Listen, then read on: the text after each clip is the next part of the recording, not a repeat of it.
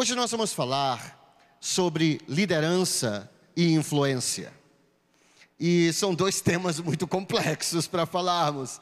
Não é uma coisa tão básica para falarmos, mas eu quero começar contando uma pequena, duas pequenas histórias, não histórias, histórias com H. A primeira história, ambas, ambas histórias, ambas as histórias mostram como nós nunca vamos saber a influência que nós temos na vida das pessoas. Deixe-me lhe dizer, talvez você esteja trabalhando com pessoas, eu sei que essa igreja, também a nossa igreja, nós trabalhamos com discipulado, com células, vocês chamam de outro nome, não tem problema, chama célula qualquer outro nome, a nomenclatura não é importante, são apenas nomes. Mas eu sei que você está cuidando de pessoas, você está liderando, você está liderando uma, uma célula, um grupo pequeno, um grupo no lar, um grupo de crescimento, não sei qual o nome, a nomenclatura que vocês usam aqui. E muitas vezes nós não conseguimos medir a influência que nós estamos tendo. Vou contar-lhes uma história, que é uma história verídica que aconteceu com um grande missionário há séculos atrás. Esse missionário lhe serviu na África, isso foi há séculos atrás. E ele já estava se aposentando, como alguns dizem, se jubilando, né? Eu acho que é porque ele estava em grande júbilo que estava se aposentando, não sei. Mas ele estava voltando para a Inglaterra ou para os Estados Unidos. Eu acho que era Estados Unidos. E quando ele chegou lá, estava no barco, no navio dele também vindo da África, um, grande é, caçador de jacarés, de crocodilos.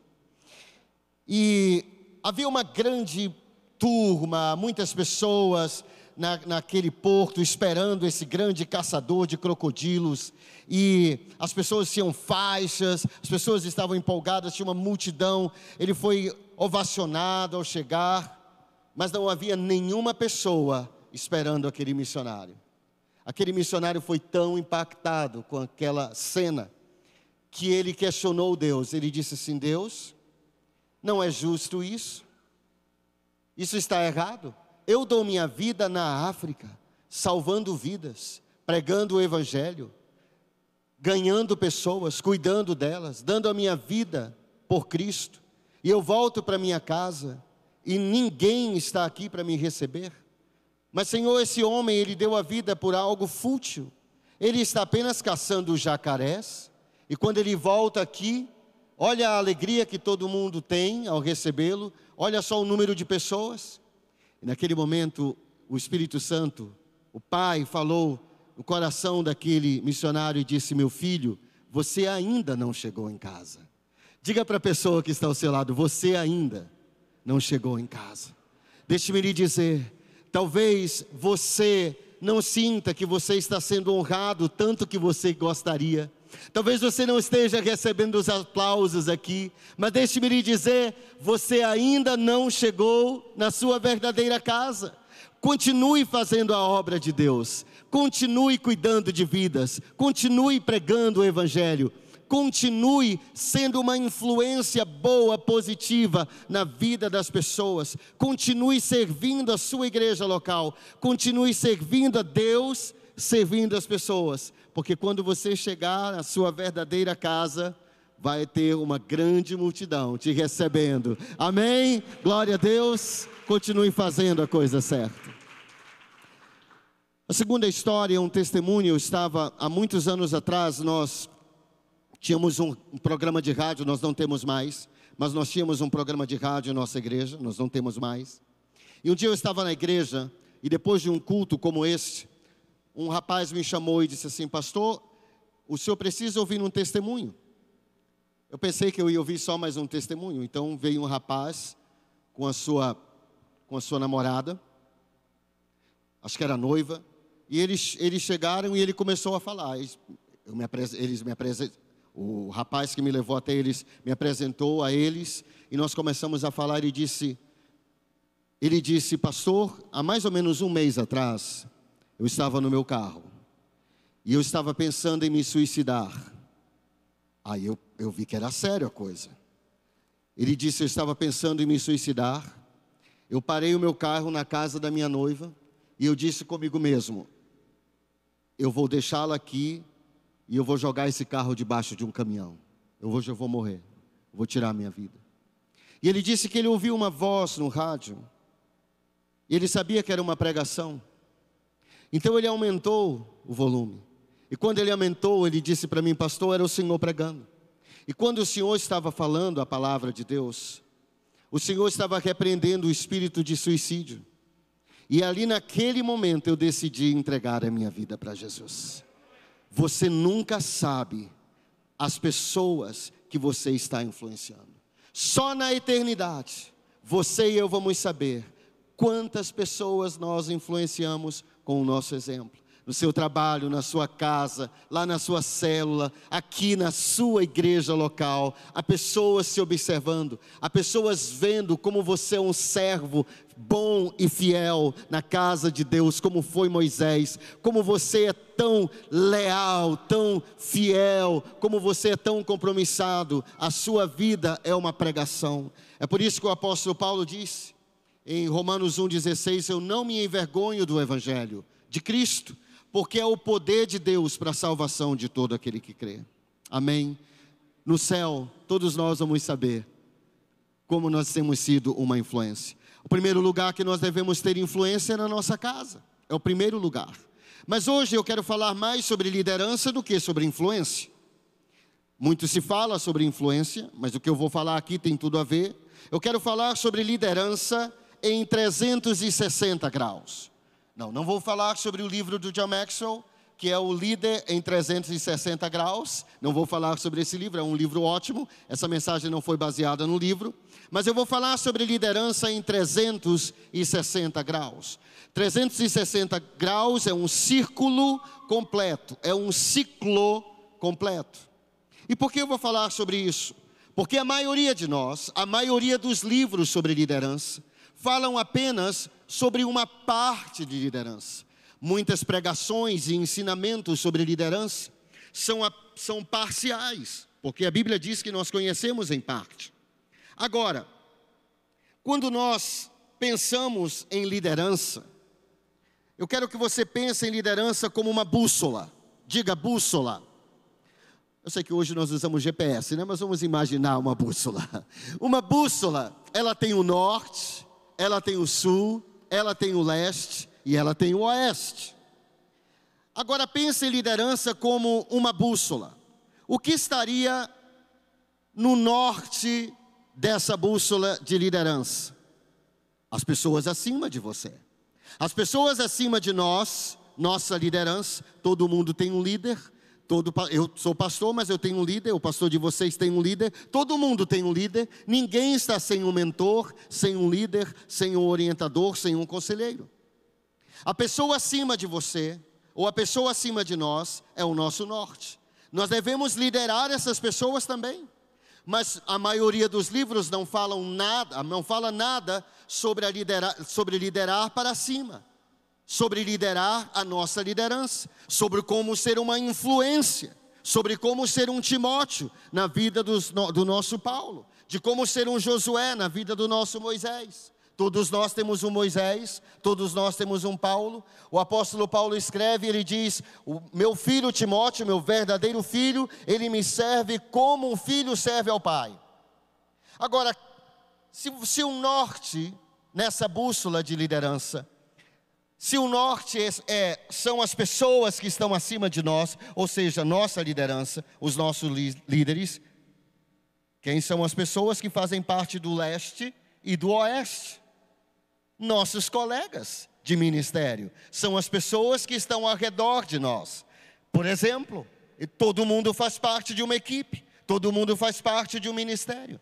E nós devemos aprender não somente a liderar para baixo, que seria o sul, Onde é o sul nessa bússola? As pessoas que estão abaixo de nós, as pessoas sob os nossos cuidados.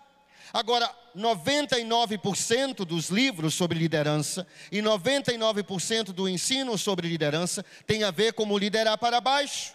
Só que liderar para baixo é apenas uma parte de liderança.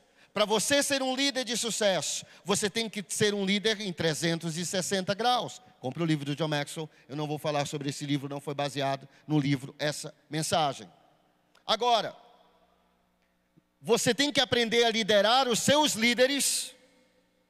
Nós temos que aprender isso. Nós temos que aprender a liderar nossos companheiros do ministério. Imagine uma pessoa no ministério de louvor.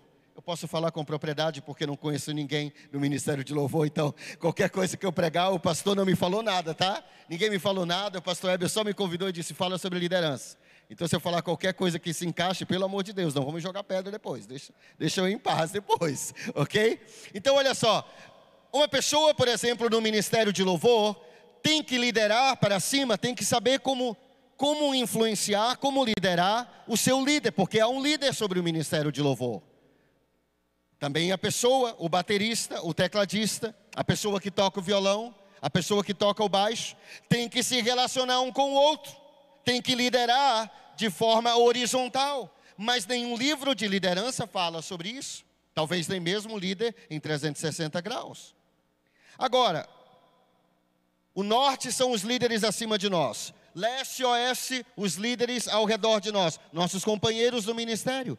Eu sei que é uma equipe pastoral aqui. Se você é um pastor aqui, como você lida com o outro pastor que tem um cargo semelhante ao seu? Como você lida com ele? Você tem respeito? Se você é um líder de célula, como você trata outros líderes de célula no seu setor, na sua área? Não sei qual nomenclatura usa aqui, mas como você trata as outras pessoas da sua equipe? Quando nós falamos sobre liderança, a, o ponteiro da nossa bússola automaticamente aponta para o sul.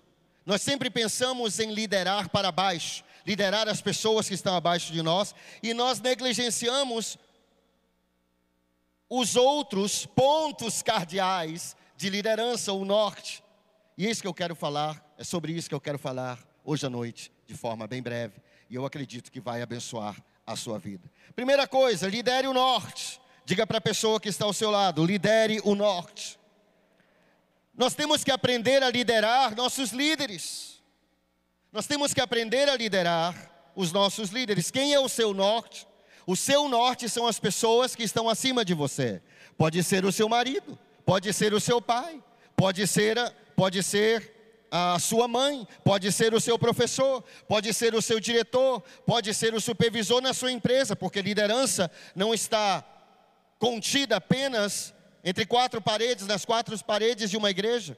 Pode ser o seu supervisor de célula, pode ser o seu líder de ministério, o ministério de louvor, o ministério é, kids, das crianças, outros e outros ministérios. Nós temos que aprender a liderar para o norte. A Bíblia diz, Hebreus 13, 17, na Bíblia Viva. Hebreus 13, 17, na Bíblia Viva, diz assim: Obedeçam aos seus líderes espirituais e estejam prontos para fazer o que eles disserem, porque o trabalho deles é velar sobre as almas de vocês. E Deus julgará se eles fazem isto bem. Deus julgará, não você, Deus julgará. Deles, deles motivo para prestarem contas de vocês ao Senhor com alegria e não com tristeza, pois neste caso também sofrerão com isto. O que, que a Bíblia está dizendo? A Bíblia está dizendo que nós devemos respeitar os nossos líderes, obedecer aos nossos líderes, honrar os nossos líderes, liderar para cima, ser uma influência boa, servi-los. Por quê? Porque eles são tem um, encargo de Deus de cuidar de nós. O seu pastor, os seus pastores, as pessoas acima de nós, vão prestar conta de nós. Deixe-me lhe perguntar algo. Porque a Bíblia diz que se, que se nós, que eles devem, devem prestarem contas de nós ao Senhor com alegria. Porque se eles fizerem isso, prestarem conta, conta da nossa vida para Deus com tristeza, isso não é bom para nós e nós vamos sofrer com isso. Quando é que nossa liderança ela presta conta de nós? Quando ela está orando. Deixe-me lhe dizer algo. O que o seu líder diz sobre você? É uma ótima pergunta. Faça essa pergunta para a pessoa que está ao seu lado. Diga para ela o que, os, o que seus líderes falam de você. Será que eles dizem assim: esse meu discípulo, ele é um filho, ele, ele é um filho para mim. Ele é uma pessoa exemplar. Oh, esse guitarrista é o melhor guitarrista que eu já tive em toda a minha vida. Eu nunca tive uma pessoa tão fácil de liderar. Pense numa pessoa organizada. Pense numa pessoa que me dá alegria. Ah, esse meu líder de célula, ele é uma pessoa tão compromissada. O que nossos líderes falam de nós? Mas se nossos líderes estão gemendo, porque nós somos desobedientes, porque nós somos rebeldes, porque nós estamos sempre dando tanto trabalho para eles e tanta dor de cabeça, isso não aproveita para nós. É isso que está dizendo o texto. Nós precisamos liderar para cima. Liderar para cima. Deixe-me lhe dizer algo. Não precisa ser um expert, não precisa ser, ter um altíssimo QI, para saber que tudo que você joga para cima cai para baixo. Diga para a pessoa que está ao seu lado: tudo que você lança para cima cai sobre sua cabeça.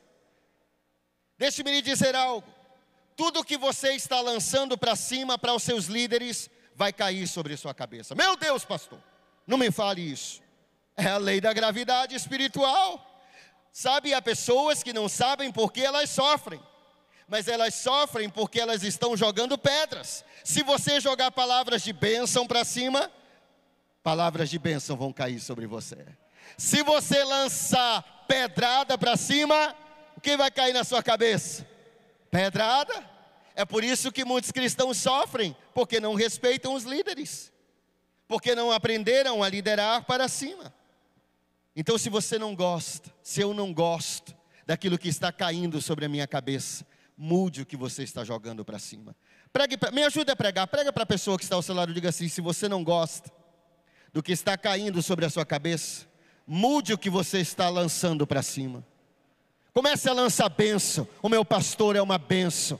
O meu líder de célula é uma bênção. Eu estou aqui para abençoá-lo. Ele é um homem tão de Deus. A minha discipuladora é uma mulher tão de Deus. Comece a abençoar o seu pai. Comece a abençoar seu marido. Comece a abençoar. Quando você joga bênção para cima, vai cair bênção sobre a sua cabeça. Sabe por quê? Sabe por quê? Vou lhe dizer por quê.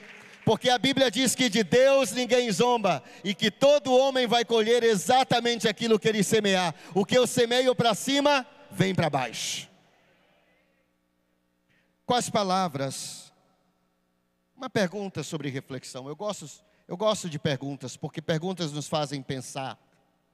Quais palavras, atitudes, ações e reações?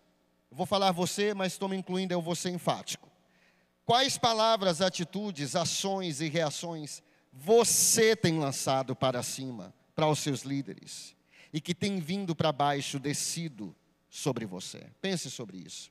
Como está o seu relacionamento com a sua liderança? Hoje, agora, como isso é liderar? Liderar não é só discipular, liderar não é só ensinar, liderar não é mandar, liderar é servir, não é mandar. Como está o seu relacionamento hoje com o seu líder de célula? Como está o seu relacionamento hoje com a sua discipuladora? Com o seu discipulador? Com o seu pai? Com a sua mãe? Com o seu marido? Como está hoje o seu relacionamento com o seu líder de ministério? Com os seus pastores? Como está? Sabe, deixe-me lhe dizer algo. Quando você lidera para cima, a unção que está em cima desce para você. Vou lhe dizer. Quem é que gostaria de se tornar um pastor? Levante a sua mão, por gentileza. Temos uma pessoa, uma pessoa aqui, outra pessoa ali, outra pessoa ali, outra pessoa ali. Muito bem, há várias pessoas que querem se tornar pastores. Eu vou lhe dizer como você vai se tornar pastor e vai receber a unção pastoral. Sirva os seus pastores. Sirva os seus pastores. Josué era conhecido, olha o que diz a Bíblia no livro de Josué: que Josué era o que de Moisés? Não diz que ele era discípulo, diz que ele era servo. Ele serviu a Moisés por 40 longos anos. A unção que estava sobre Moisés caiu sobre ele. Quando você cola no seu pastor, a unção que está sobre ele, eu sei que há uma unção sobre o pastor de vocês, por exemplo, há uma unção de excelência sobre a vida do, do pastor de vocês. Ele não está aqui. Mas mesmo que ele tivesse, eu ia falar isso, mais ainda ele não estando. Deixe-me lhe dizer, a unção que estava sobre Moisés caiu sobre Josué. A Bíblia diz que Moisés impôs as mãos sobre Josué e transferiu para ele a unção de sabedoria, o espírito de sabedoria. Agora deixa-me lhe dizer, a unção sobre Josué foi maior do que a unção que estava sobre Moisés. Por quê? Porque o povo não obedeceu Moisés. Mas o povo disse para Josué: Josué, nós vamos te obedecer. Como é que Josué conseguiu um povo tão submisso? Ele plantou por 40 longos anos submissão. E depois de 40 anos, veio uma colheita na vida dele. Você está pronto para receber a colheita? Sabe, há pessoas que querem colher hoje e amanhã já querem ter uma colheita. A não ser que você faça como o irmão que ministrou a oferta aqui, que você plante cheiro verde. Se você plantar cheiro verde, daqui a um mês você vai ter sua colheita. Mas cheiro verde é barato, embora pareça caro, né? Mas se você plantar um, se, nem, ninguém, se, ninguém planta isso. Se você plantar uma castanheira, você vai precisar de 25 anos para ter a sua colheita, 15 anos, 20 anos, você não vai poder cortar a árvore, mas é uma árvore protegida por lei, é algo precioso. Deixe-me lhe dizer algo.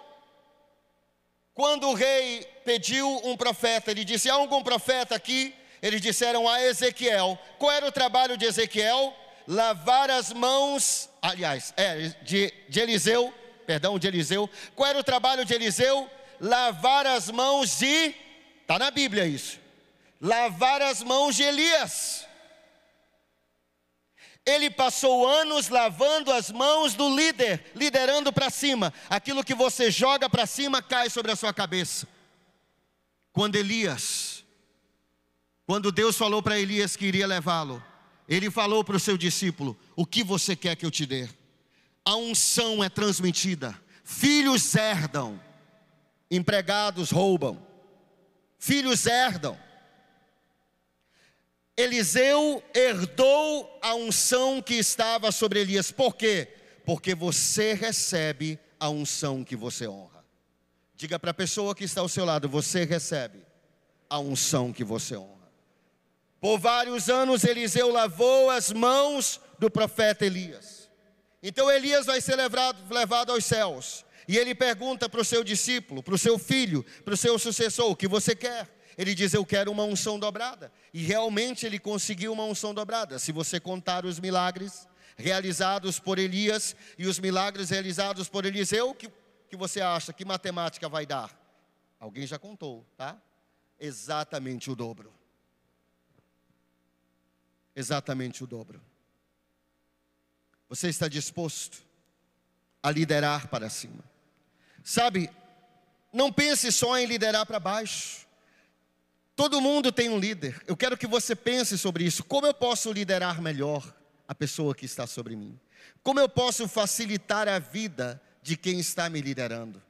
Como eu posso ser uma bênção para a minha liderança? Essas são as perguntas que nós deveríamos estar fazendo. Quando você joga algo para cima, isso vai cair sobre a sua cabeça. O segundo nível de liderança é o leste e oeste. São as pessoas que estão no mesmo nível que você no ministério.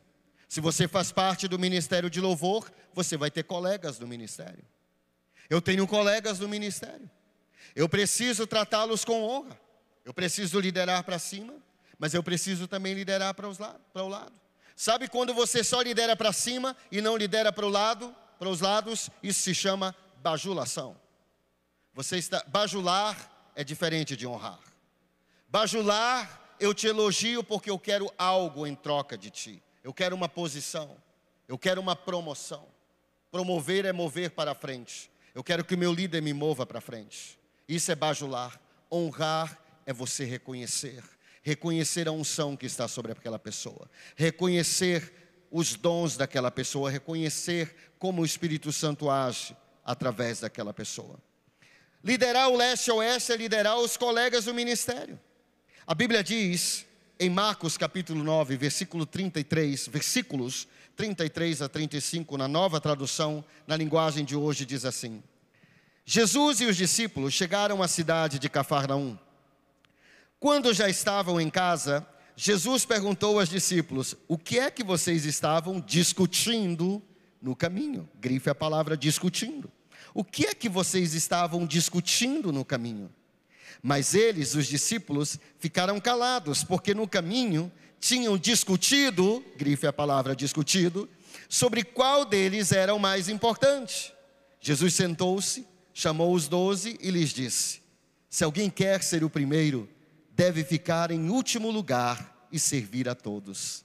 Olha só, se a pessoa quer, se a pessoa quer crescer no reino de Deus, ela tem que ser cada vez mais servo, cada vez mais um servo.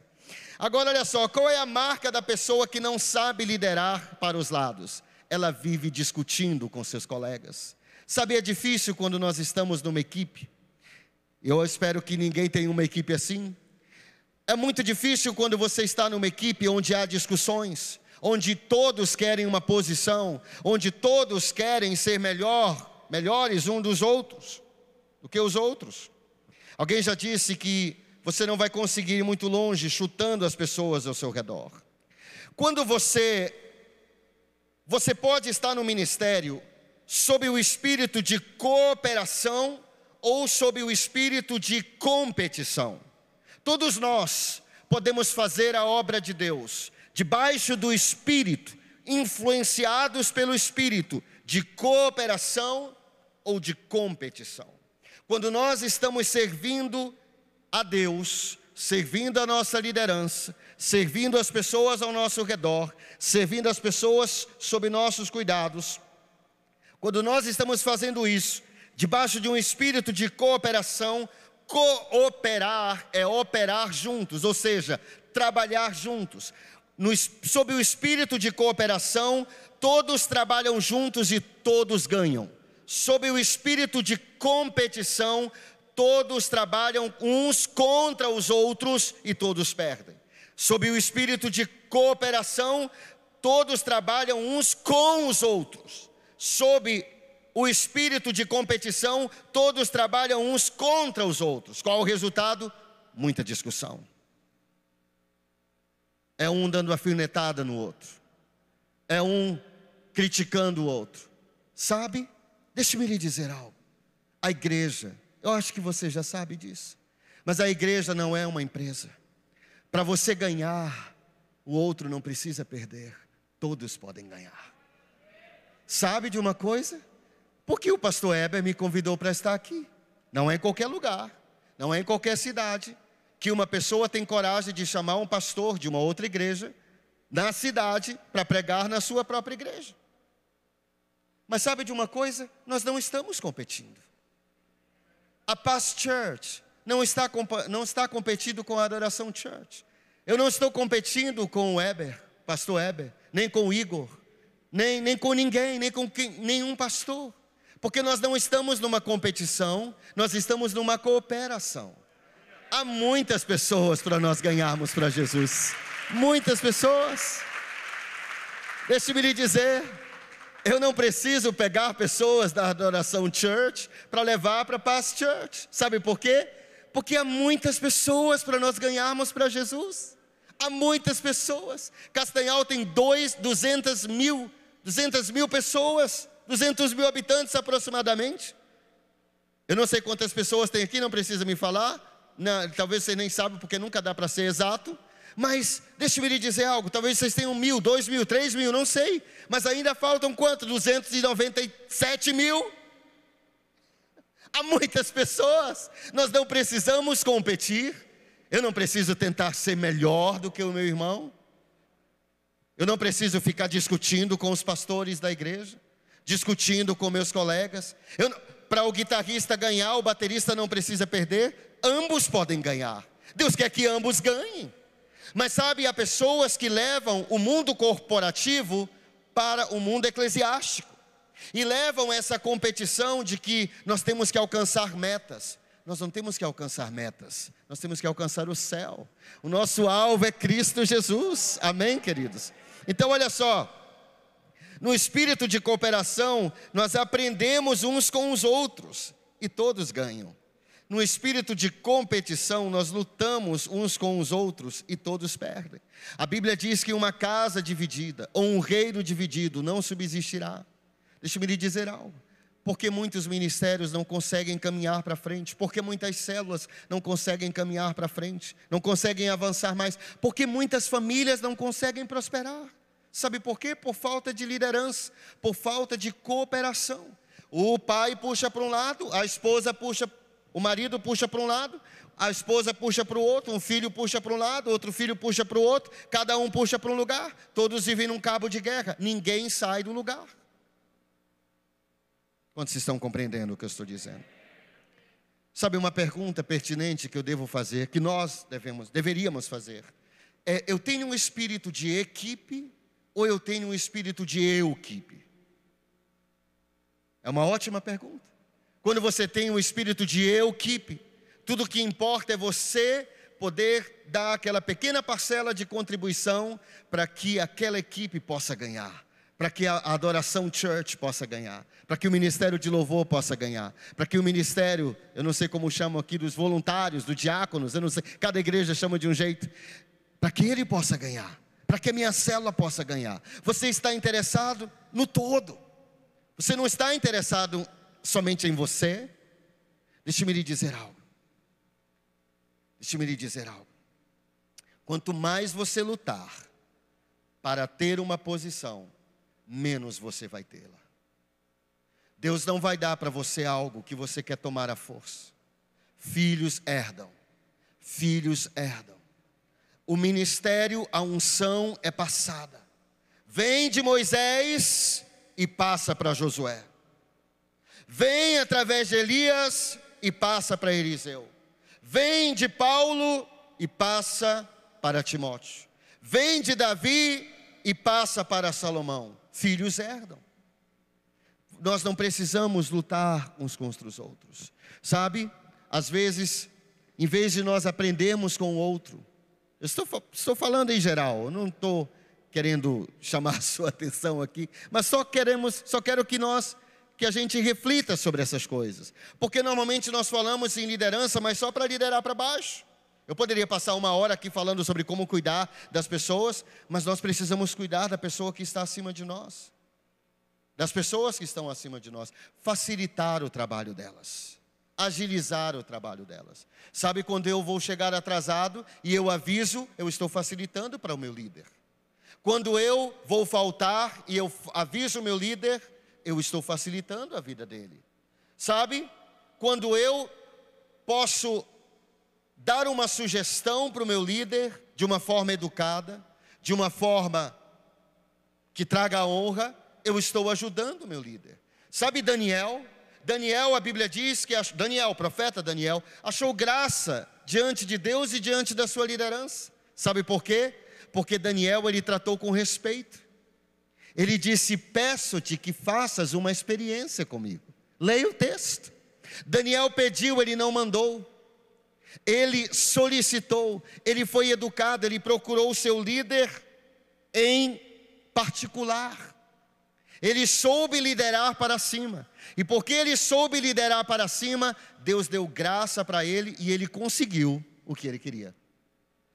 Porque ele foi inteligente ele soube liderar para cima. Deixa-me lhe dizer algo. Eu não sei por que eu estou falando tanto sobre isso. Talvez é para alguém, eu não sei.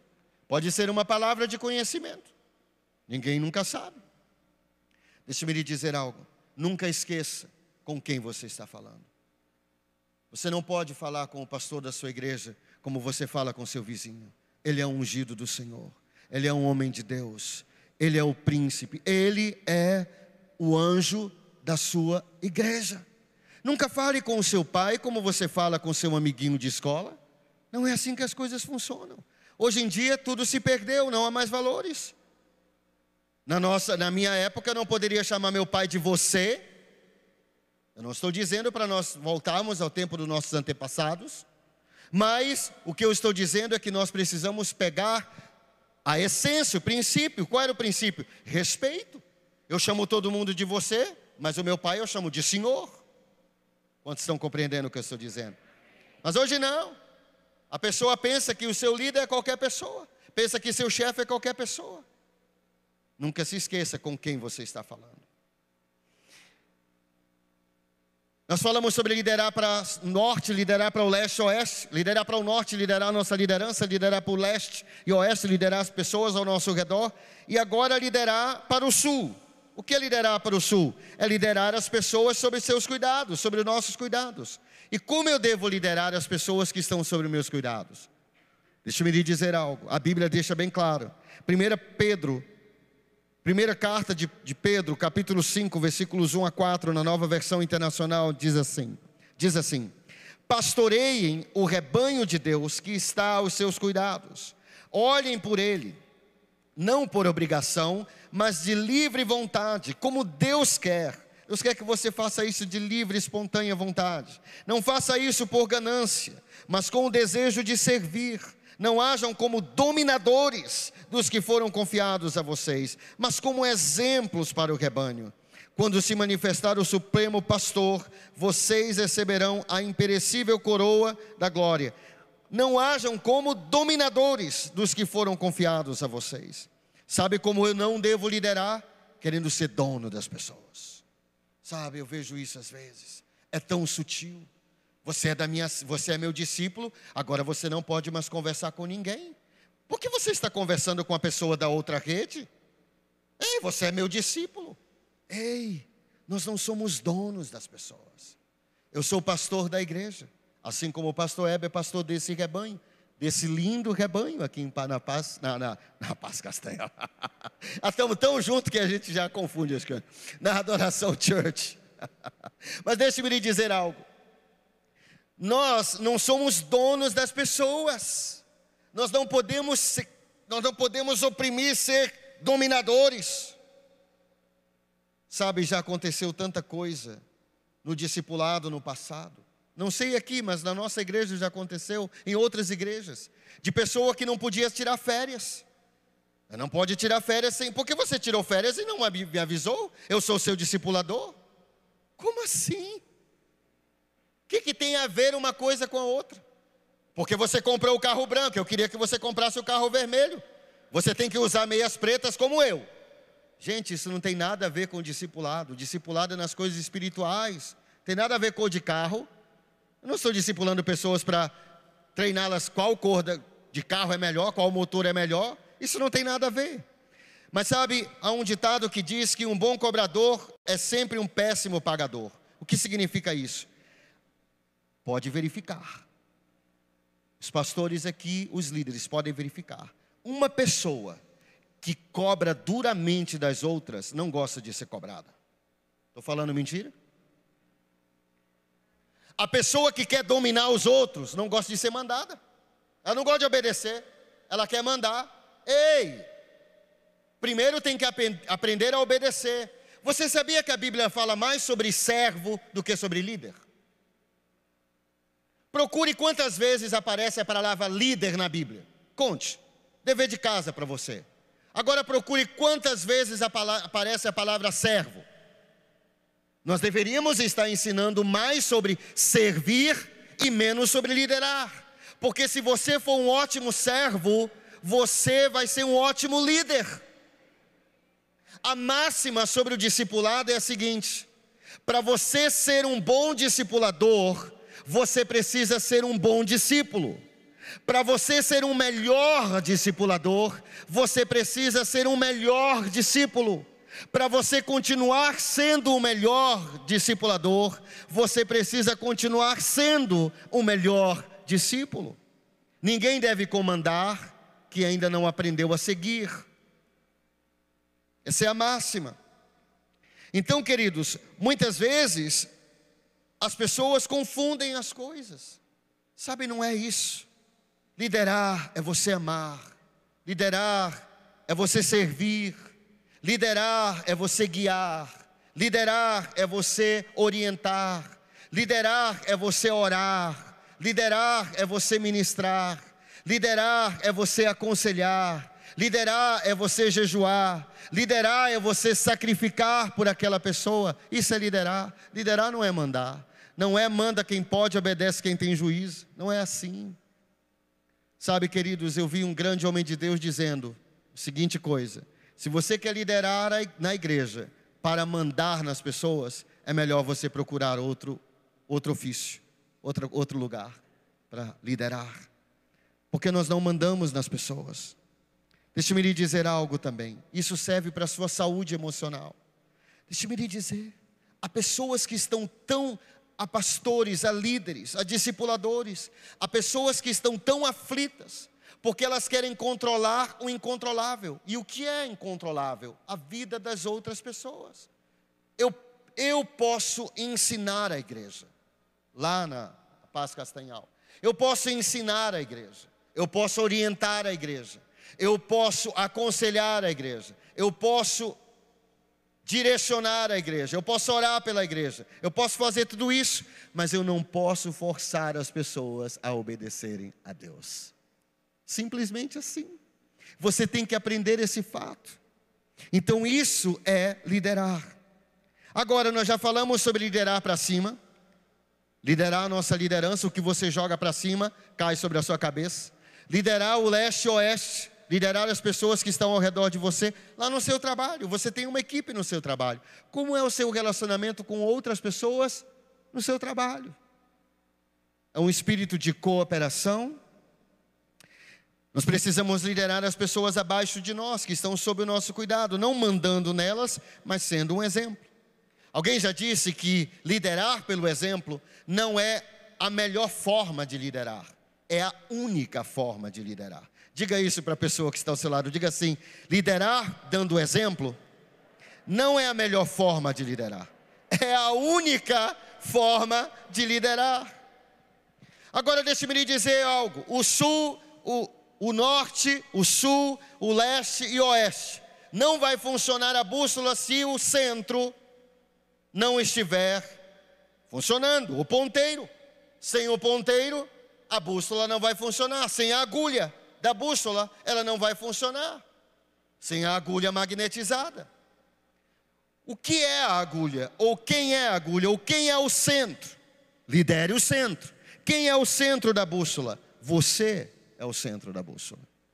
Sabe por que há pessoas que têm problema com seus líderes? Porque eles têm problemas com, com eles mesmos, elas mesmas. Elas não estão bem, Sabe por que tem pessoas que têm problema de relacionamento na igreja? Onde você coloca a pessoa, ela tem problema. Não é porque ela causa problema, é porque o problema está dentro dela. Não é equipe. Você pode mudar para qualquer lugar que você quiser, mas se você não resolver os seus problemas internos, na sua psique, na sua alma, no seu coração, onde você for, você vai junto. Alguém já brincou? Então lidere o centro, lidere você mesmo. Rick Warren escritor de, do livro Uma Vida com Propósito, Adoração com Propósito, Igreja com Propósito, Liderança com Propósito. Ele já escreveu sobre quase tudo. Mas ele disse o seguinte: se você quiser saber a temperatura de uma organização, é só você colocar o termômetro na boca do líder. Então, olha só. Lidere a si mesmo.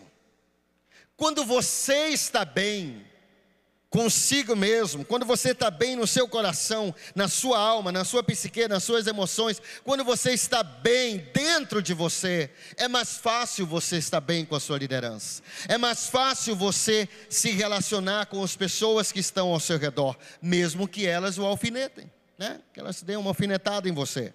É mais fácil você liderar as pessoas que estão sob seus cuidados. Deixa-me lhe dizer algo: a maioria das pessoas tende a se entusiasmar quando as coisas vão bem e a desistir quando as coisas vão mal. A maioria das pessoas, a maioria dos líderes, quem é líder aqui na Adoração Church? Levante sua mão. A maioria das pessoas tende a se entusiasmar quando as coisas vão bem e a desistirem quando as coisas vão mal. Ninguém quer desistir quando as coisas vão bem. Você já prestou atenção nisso, pastores? Ninguém quer desistir. Quem quer entregar a célula que tem 25 pessoas e todo mundo ajuda e é uma benção? Sou um louco, ninguém quer entregar uma célula dessa. Ninguém quer entregar um ministério quando o ministério está fluindo. Ninguém quer entregar um emprego quando o emprego é bom. É fácil você estar entusiasmado quando as coisas vão bem, mas deixe-me lhe dizer algo: você tem o Espírito Santo dentro de você, o mesmo Espírito que vivificou Jesus dos mortos habita dentro de você. Você vai passar por testes. O verdadeiro teste é quando tudo parecer que está dando errado é aí que o seu caráter vai ser provado. Quem realmente você é? Se você é uma pessoa de fibra, se você é alguém confiável, se Deus pode confiar grandes coisas para você, que você é uma mulher de fibra, que você é um homem de fé, você e eu devemos nos tornar essas pessoas. E como Deus e as pessoas vão saber que nós não vamos desistir? Quando nós passarmos por tempestades e sairmos do outro lado maiores e melhores. Deixe-me lhe dizer algo. Eu não sei como foi a pandemia para você, para mim foi terrível. Para mim foi terrível, talvez para você foi terrível também. Mas deixe-me lhe dizer algo. Você está aqui você está liderando. O pastor Heber não desistiu, o pastor Heber não fechou a igreja, os pastores não entregaram o ministério, a igreja não fechou. Isso é uma prova de que nós somos mais que vencedores em Cristo Jesus. Aleluia! Aleluia! Aleluia! É fácil você se entusiasmar quando as coisas vão bem. É fácil você estar motivado a liderar quando as pessoas estão dando tapinha na sua costa. O que é difícil, o que é um teste para o seu caráter e para o meu caráter, é quando as pessoas começarem a jogar pedra em você, como jogaram em Davi, e você manter o estilo e a elegância, e você continuar, e você não desistir, e você continuar passos firmes em Cristo Jesus. Você lidera aqui dentro.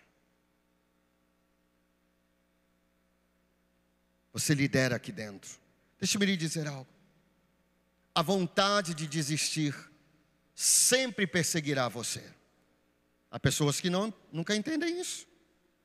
A vontade de desistir nunca vai largar você. Tudo que você não conhece você, não preciso conhecê-lo, porque nós sabemos o que há no ser humano. Você não é feito de ferro, nem de vidro, nem de aço. Você é feito do mesmo. Todos nós somos feitos do mesmo material. Deixe-me lhe dizer algo. Tudo que você, eu posso te garantir que tudo que você já começou na sua vida, você teve vontade de desistir. Tudo. Tudo que a gente começar, a gente tem vontade de desistir. Você começa a fazer um curso de violão. Quando começa a doer o dedo, você pensa em quê? Desistir. Você começa a fazer um curso de inglês. Quando você chega na lição 3, que a coisa está difícil, é difícil pronunciar, é difícil entender, é uma língua nova, você não entende nem português ainda mais inglês, você pensa em desistir. Você começa a liderar uma célula e quando está tudo bem, você está entusiasmado. Mas quando as pessoas começam a sair da sua célula, quando você vê que nem todos têm o mesmo compromisso, você pensa em desistir. Você começa a tirar a sua carteira de motorista, sua CNH. Você começa a ter suas aulas. Você faz o primeiro teste, você é reprovado. Você pensa em desistir. Deixe-me lhe dizer algo. Se você quer ser um líder vencedor, você tem que viver e conviver com a vontade de desistir. Deixe-me lhe dizer algo mais. A diferença entre os vencedores, deixe-me lhe dizer algo.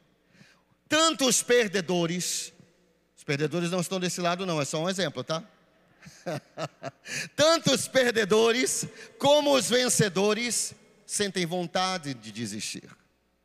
Tanto os perdedores como os vencedores sentem vontade de desistir. Qual é a diferença? Os vencedores não desistiram. Os vencedores não desistiram. Se você perguntar para mim, pastor, o senhor já pensou em desistir do ministério? Sim. O senhor já pensou quantas vezes? Várias. Mas a razão de eu estar aqui hoje é porque eu não desisti. O pastor Lucas, fundador da Missão Paz, ele tinha uma frase que dizia assim: O vencedor nunca desiste, o desistente nunca vence. Diga isso para a pessoa que está ao seu lado. Diga para ela: o vencedor nunca desiste, o desistente nunca vence. Deixe-me lhe dizer algo. Se você tiver uma dificuldade hoje e você desistir, se você tiver um sonho hoje e você desistir, amanhã você terá outro sonho e também você vai desistir, e depois de amanhã você vai ter outro sonho e você ainda vai de novo desistir, e assim você vai se tornar um desistente um desistente de carteirinha. Cuide de você. Há líderes que estão lutando com coisas dentro deles. Talvez agora mesmo você esteja lutando com coisas dentro de você. Vença essas coisas. Deixe-me lhe dizer algo. Eu já disse várias coisas, mas deixe-me lhe dizer algo mais. Toda vez eu digo, deixe-me lhe dizer algo, é um jargão, né? Deixe-me lhe dizer algo a mais. Deixe-me lhe dizer algo. Nós falamos sobre Davi e como ele venceu Golias, o gigante. Mas antes de Davi vencer o gigante fora dele, ele teve que vencer os gigantes dentro dele. Davi era um rapaz. Davi ele não se tornou pastor porque alguém colocou a mão na cabeça dele, não. É porque simplesmente ele era o filho mais jovem. E o filho mais jovem tinha que ser pastor, porque ninguém mais queria. Então ele teve que se tornar a força, por livre e espontânea pressão. Davi, ele era adolescente, ele teve que aprender a solidão. Ele estava sozinho. Ele, estava, ele era o caçula, ele estava acostumado aos braços do papai e da mamãe. Ele estava acostumado a mamãe fazer um mingauzinho para ele. Mas de repente ele estava sozinho no campo com as ovelhas. E de repente, uh, um urso. Ele teve que vencer o medo dentro dele. Ele teve que vencer a falta de fé. Ele teve que vencer a solidão. E porque ele venceu tudo isso dentro dele, ele pôde derrubar os gigantes. Os maiores gigantes que nós precisamos enfrentar não são os gigantes externos, são os gigantes de dentro de nós. Por que Davi caiu? Por que Davi caiu? Preste atenção. O leão não conseguiu derrubar Davi. O urso não conseguiu derrubar Davi. O gigante não conseguiu derrubar Davi. Mas a cobiça conseguiu derrubar Davi. É isso que acontece quando nós lideramos tudo e a todos, menos a nós mesmos. Sansão era o homem mais forte de todos. Os filisteus não conseguiram vencer Sansão. Ele era um homem forte. Ele matou o leão. Ele, ele fez grandes coisas. Levou o portão da cidade. Não era uma portinha de vidro. Era uma porta enorme. Ele carregou, ele correu. Mas ele caiu nos braços de Dalila. Não soube vigiar. Sabe, queridos, 1 Timóteo 4,16 diz assim na nova tradução na linguagem de hoje. 1 Timóteo 4,16. Cuide de você mesmo e tenha cuidado com o que você ensina. Conselho de Paulo a Timóteo. Continue fazendo isso, pois assim você salvará tanto a você mesmo como os que o escutam. Atos capítulo 20, versículo 28, na nova versão internacional, diz assim: Cuidem de vocês mesmos e de todo o rebanho sobre o qual o Espírito Santo os colocou como, os, como bispos, ou pastores, ou supervisores, para pastorearem a igreja de Deus, que ele comprou com o seu próprio sangue. Existe uma frase que diz que a sua família é o seu maior patrimônio. Só que eu quero te dizer que a sua família não é o seu maior patrimônio. Parece que eu estou falando algo contrário.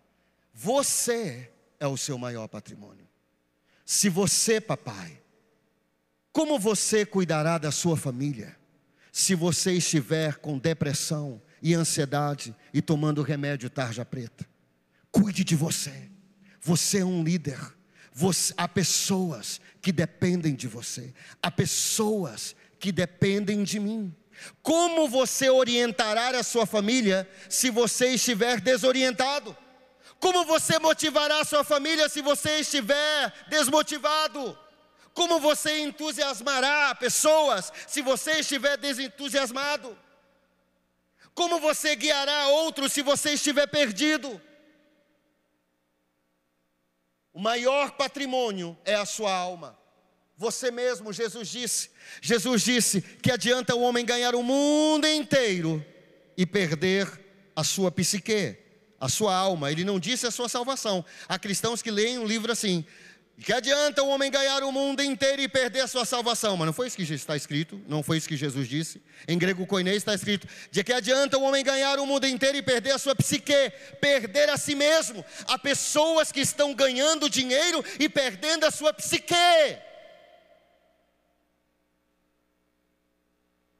São pessoas que dirigem carro, carros importados, mas que tomam remédio tarja preta. Deus não deseja isso para você, em nome de Jesus. A sua psique é sadia, é saudável, nossa psique é saudável em Cristo Jesus. Cuide da sua saúde. Como você, há pessoas que dizem: Eu tenho que trabalhar, eu tenho que trabalhar. Aqui não, aqui na Adoração Church ninguém fala isso. Mas lá na Pascação, fala: eu tenho que trabalhar, eu tenho que trabalhar, eu tenho que trabalhar. Depois adoece. E quem é que vai trabalhar? Vir para a igreja é terapia. Isso que nós estamos fazendo hoje aqui é terapia, gente. A igreja é um centro de terapia. Terapia quer dizer cura. Cuide do seu entusiasmo, cuide da sua vida espiritual, cuide também da sua família. Cuide da paixão por Jesus. O pastor Bill Hybels, que todos conhecem com certeza, que escreveu o livro Liderança Corajosa, ele disse que no momento da vida dele, ele estava passando por tanta pressão, porque há muita pressão na vida dos quanto, quanto mais alto você estiver, deixa-me lhe dizer algo. Quanto mais alto você for, mais pressão você vai ter. É uma lei natural que se aplica à liderança. Quanto mais alto você estiver em liderança, mais pressão sobre você. E era tanta pressão que ele disse no livro Liderança Corajosa que ele estava sozinho num café, uma cafeteria, coffee shop, né? E ele estava chorando, chorando, chorando, chorando, chorando. E ele disse: Deus, eu estou acabando fazendo a tua obra, eu estou acabando com a tua obra dentro de mim. Ele disse: Deus, algo está errado. E o Bill Hybels disse que o Espírito Santo falou para ele: Meu filho, quem é que tem um revólver na sua cabeça? Ele disse: Como assim? Ele disse: Quem é que está dizendo para você trabalhar como um louco? Não sou eu, com certeza. E o Bill Hybels disse que ele começou a pensar pessoas para culpar, porque todos nós queremos culpar alguém. Se nosso casamento vai mal, a culpa é do pastor, a culpa é da igreja que não cuidou de nós, a culpa é da célula. Ninguém diz o culpado sou eu. Ninguém quer dizer isso. E ele disse que ele procurou todas as pessoas e não conseguiu nenhum culpado. A partir daquele dia, ele decidiu mudar. A liderança da igreja dele chegou com ele e disse: Pastor Bill Hybels, você, você entusiasmado, você bem de saúde, você bem na sua alma, é o melhor presente que nós podemos ter na nossa igreja. Papai, não acabe com a sua psique, com a sua saúde trabalhando. A sua esposa precisa de você. Ou você quer morrer e deixar a viúva nova aí? Seu marido precisa de você. Irmã, suas filhas, seus filhos precisam de você. Cuide de si mesmo. Como é que está sua paixão por Jesus? Como é que está seu entusiasmo por Jesus? Como é que está eu como pastor? Será que eu estou bem hoje? Eu posso falar por mim, eu estou bem, mas eu preciso cuidar de mim mesmo. Não tem graça eu cuidar de todos e não cuidar de mim mesmo. O apóstolo Paulo diz para Timóteo: cuide de você mesmo e depois cuide dos outros. Se você estiver em um avião, quem aqui já viajou de avião? Muito bem. O que que a aeromoça, o atendente de bordo fala? Em caso de despressurização, máscaras de oxigênio cairão. Puxe para liberar o fluxo. Coloque primeiro a sua máscara e depois ajude os outros. Não acabe com a obra de Deus na sua vida por causa do trabalho. O trabalho passará, as coisas passarão, mas o céu é real. Amém. Que Deus te abençoe poderosamente. Que Deus te ilumine. Que Deus nos, nos guarde. Que Deus nos levante. Pai, em nome de Jesus, eu quero orar por você. Pai, por nós. Pai, em nome de Jesus.